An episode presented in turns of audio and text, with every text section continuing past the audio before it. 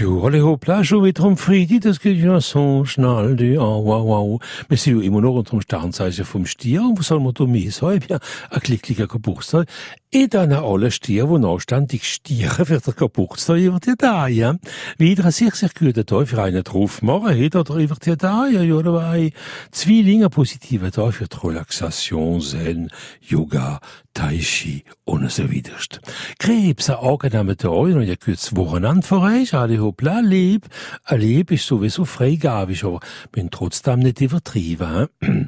Jungfrau, hat noch Freunde, die geboren sind unter dem Sternzeichen vom Stier, Dummeli, Dummeli. Vielleicht waren euch noch eingeladen für einen Geburtstag. Wir weiss ja nie, wo viel hier, viel Sensualität in der Luft, also ihr wisst, was er zu machen Ich wird ja da, ja. Skorpion, wenn er nicht stipfeln, ist ja alles reist gern, das wissen wir, also, ihr habt ja da, du, ein paar Tage ein bisschen rumzureisen, brauche ich nicht fort immer auf Honolulu gehen, ja.